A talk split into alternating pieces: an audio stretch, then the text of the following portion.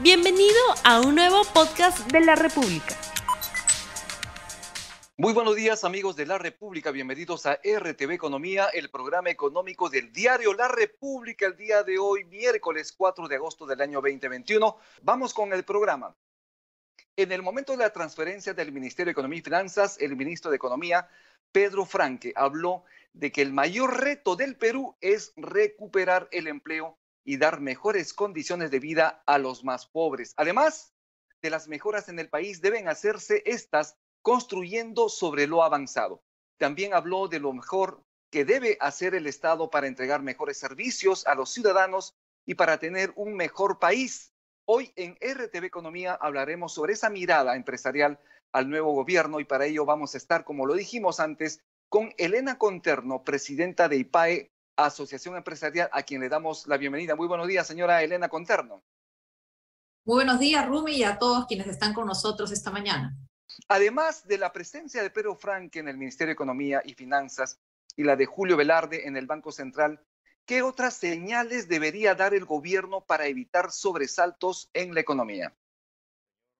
Eh, bueno, Rumi, eh, los líderes empresariales, digamos, eh, eh, ven con cierta eh, optimismo algunos mensajes del nuevo ministro eh, Pedro Franque, pero hay que mirar, digamos, este nuevo gobierno en su conjunto, ¿no? Hay que mirarlo en su conjunto y hay que tener muy en claro que lo que preocupa a los líderes empresariales no solo es la economía, lo que le preocupa es realmente construir un Estado que atienda las demandas ciudadanas, que realmente pues responda a esa aspiración de tener una educación de calidad, una salud de calidad, un camino de tener internet, poder pues realmente tener seguridad. Entonces, todos esos son aspectos que, para lo cual necesitamos un Estado, un Estado que funcione, un Estado en que sus líderes estén, estén comprometidos con la paz, con el combate a la violencia. Y muchos de estos aspectos, lamentablemente, no se están viendo. ¿No? Como tú señalas, estamos viendo estos nombramientos de personas no solamente que no tienen pues la experiencia ni los estudios requeridos, sino que además tienen procesos penales abiertos. Entonces estamos hablando de personas a las quienes le damos decisiones para brindar servicios, ¿no? Que no tienen las capacidades ni la ética. Entonces, si por un lado todos estamos comprometidos con los ciudadanos, con reivindicar a los ciudadanos, de poner realmente al servicio de los ciudadanos al Estado, no hace pues ningún sentido poner a personas que tienen, digamos, esta, esta trayectoria. Difícil, imposible construir un Estado al servicio de ciudadanos poniendo a personas, insisto, que no tienen la preparación, no tienen la experiencia, ni tienen los valores para realmente pensar en los ciudadanos. Entonces, ese es un primer aspecto que preocupa eh, sobremanera y en esa línea también pues el, el nombramiento de personas con vínculos al, al, terrorismo, ¿no? También, o sea, ellos han señalado, digamos, en palabras que, no es así, pero lo concreto es que tienen procesos abiertos. Entonces, que, que, en todo caso, que terminen sus procesos, digamos, sin ejercer el cargo, ¿no? Que demuestren que no es así, pero la la, las imágenes, los videos, las declaraciones que han dado en el pasado, lo que muestran más bien es que efectivamente pues tienen vinculaciones y que en ningún momento hacían un deslinde de estos movimientos. Entonces, en, yo creo que hay que pensar en todas las familias peruanas digamos, que vivimos bajo el terror de esa, ese grupo, esos grupos sanguinarios, eh, hay que pensar en todos aquellos que perdieron un familiar, hay que pensar en la policía, en los militares, en las comunidades y en general en todos los civiles, ¿no? Que fueron afectados por estos movimientos, que no podían vivir en paz, digamos, no hace tampoco ningún sentido pues ponerlos en cargos de dirección eh, del país como está sucediendo actualmente.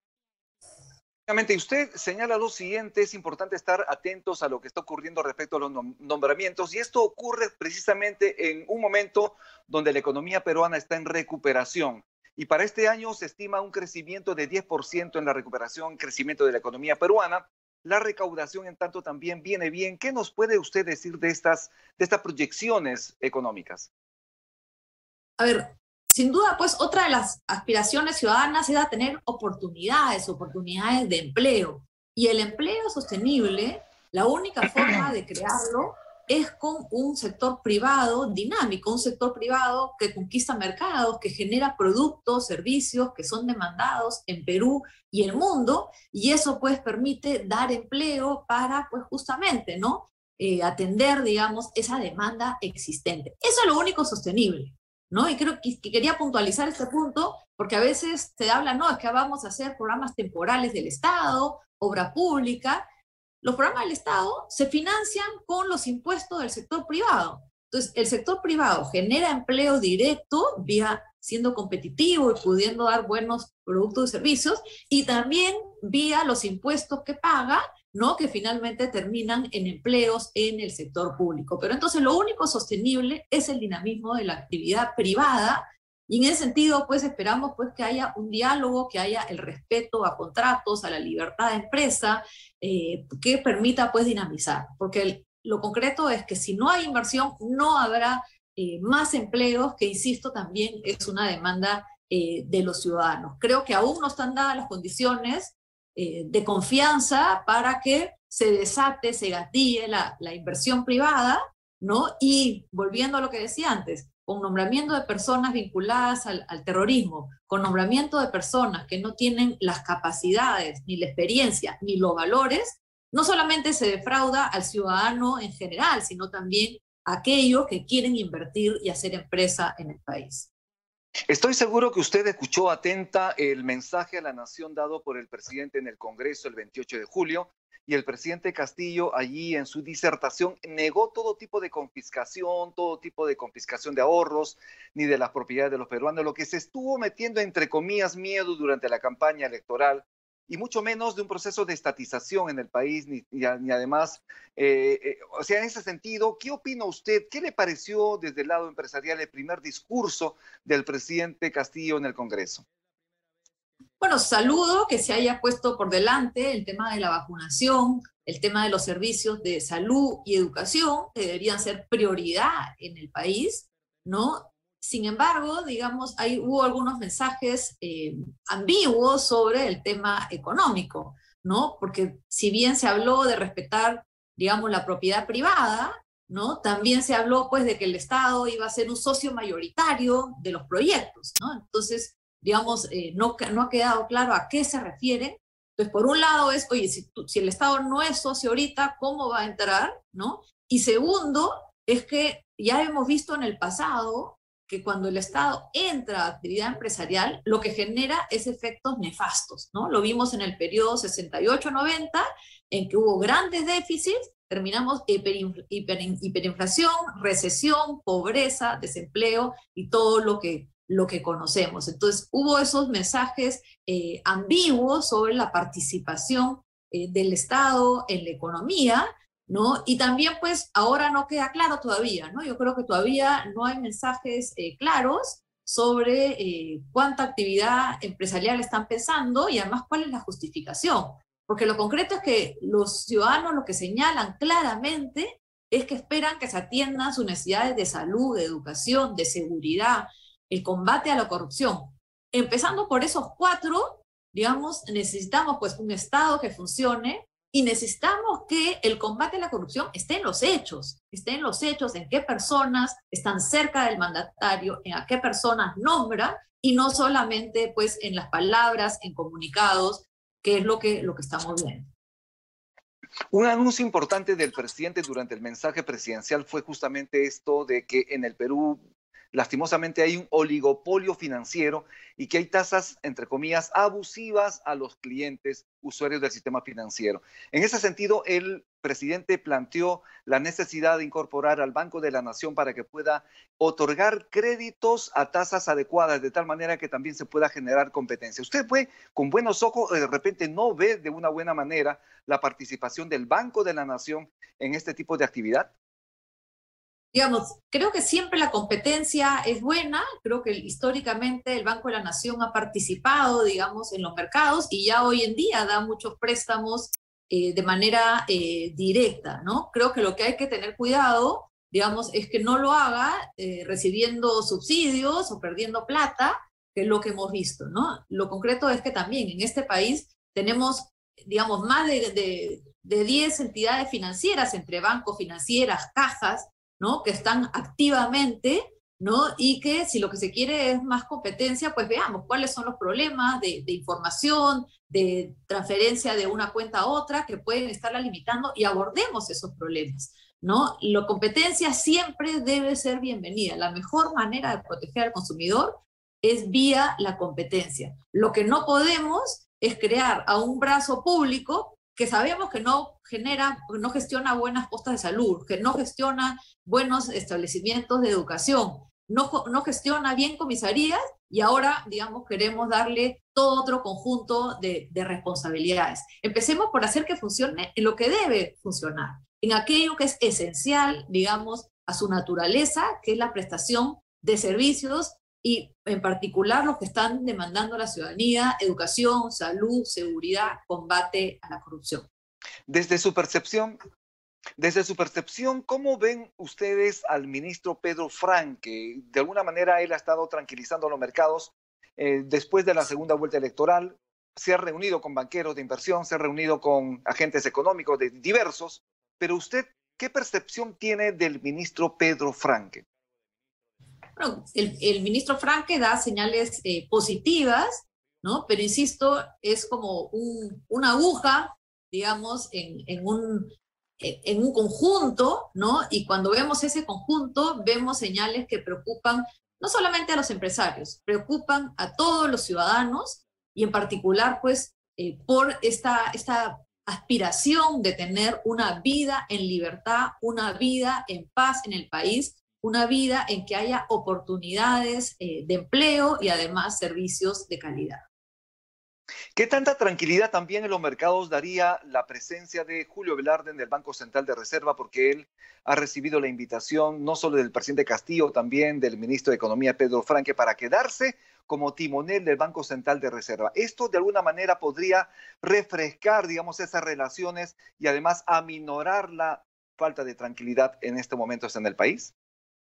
Sin duda será eh, muy importante, sería muy importante que el presidente del Banco Central de Reserva, Julio Velarde, decida permanecer, digamos, al mando de esa entidad.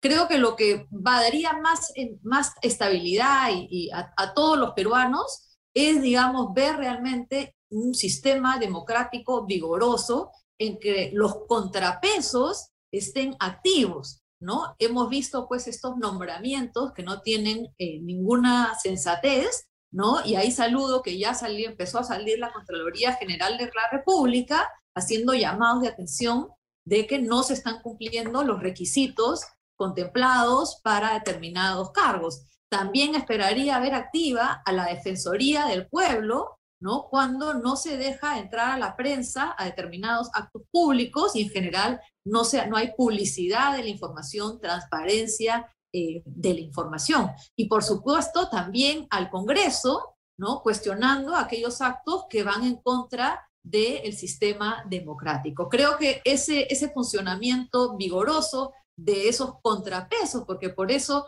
eh, digamos, nuestro país, digamos, está basado en un equilibrio de poderes y en reglas que hacen que el poder no se eh, ejerza de manera ilimitada, ¿no? Y a todo gobernante, digamos, tiene que exigírsele que respete ello, esos contrapesos, que respete las reglas del ejercicio eh, de poder y, e insisto, eh, por eso pues es importante que las instituciones de contrapeso actúen y a todos los ciudadanos, la importancia que respaldemos la actuación autónoma, independiente, que se respete esa autonomía porque estas instituciones tienen un rol justamente de contrapeso para que vivamos en un sistema realmente eh, democrático en el país.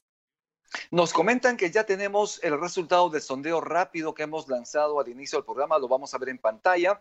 La pregunta es, ¿el empresariado podrá trabajar de la mano con el gobierno? Sí, 65%, no 35%. Elena Conterno, presidenta de IPAE, Asociación Empresarial, ¿qué opinión tiene usted de este resultado de este sondeo rápido en la República? Bueno, el, empresariado siempre trabaja de, la mano de todos, ¿no? Es quien, quien, más tiene que articular con los trabajadores, con la comunidad, con las autoridades, para, eh, con los clientes, para sacar adelante el negocio, ¿no? Creo que lo que es importante es que realmente pues haya en la parte uno, lo general que hemos visto, ¿no? Las garantías del sistema democrático, el respeto de esos elementos esenciales, digamos, de la, de la democracia, y a nivel económico, pues, que haya el respeto a los contratos, a la libertad eh, de empresa, que haya reglas claras y en general mensajes positivos que valoren el rol empresarial. Es importante que en este país valoremos, eh, digamos, ese, rol que se cumple, porque es lo único que permite, insisto, generar empleo de manera eh, permanente. Yo como madre, digamos, quiero para mis hijos, ¿no? Que haya oportunidades de empleo en el país. Y estoy segura que todas las madres piensan igual. Y para eso, pues, necesitamos a un sector privado dinámico, que tenga eh, reglas claras, que invierta y pueda pues atender necesidades, pueda pues eh, cumplir contratos y pueda pues hacer crecer y ese crecer se traduzca en desarrollo para los peruanos. ¿Debe renunciar el premier Guido Bellido al, justamente al premierato antes de que los ministros puedan llegar al Congreso? ¿Debería cambiarse al premier en esta instancia? Digamos, el, el tema de la relación entre Ejecutivo y Congreso tendrán que verlo entre, entre los políticos sí creo que no corresponde tener a un ministro con un que está procesado, o sea, no, no es una cuestión, no es una especulación, está, tiene un proceso abierto de apología al terrorismo. No creo que deba ser el primer ministro de todos los peruanos, más aún cuando además pues em, podemos ver los comentarios que ha tenido el pasado, tanto contra las mujeres y, contra los homosexuales. No es un eh, ministro que representa a todos los peruanos. Bien, estamos ya finalizando el programa. Yo le agradezco mucho su participación. 15 segundos para que poder redondear, digamos, su explicación, sus comentarios sobre el tema económico relacionado también con las actividades de gobierno que está ocurriendo en este momento. Y con eso estamos terminando su presencia en RTV Economía. Así como hace tres, cuatro meses comentábamos que la primera y más importante medida económica era la campaña de vacunación, hoy la primera y más relevante medida económica es garantizar el respeto de los elementos fundamentales de nuestra democracia. Y es ahí que tenemos que poner todos el, esfuerzo, tenemos, necesitamos eh, tanto a la ciudadanía muy vigilante, a las instituciones autónomas que son contrapeso al ejercicio de poder y al propio gobierno que empiece a mostrar apertura y respeto de las reglas que pueden garantizar no solamente la reivindicación ciudadano, ciudadana, sino que además la aspiración a vivir en un país en paz y un país con libertades.